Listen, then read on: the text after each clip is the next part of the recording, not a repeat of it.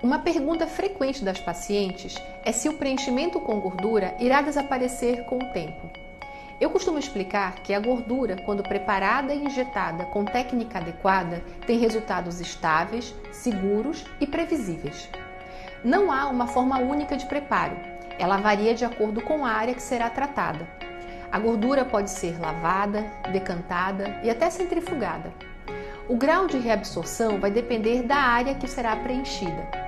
Por exemplo, regiões de grande atrito e movimentação, como os glúteos, podem perder até 30% do volume colocado. Já preenchimentos na face, como no caso das olheiras, eles mantêm praticamente 100% do volume aplicado.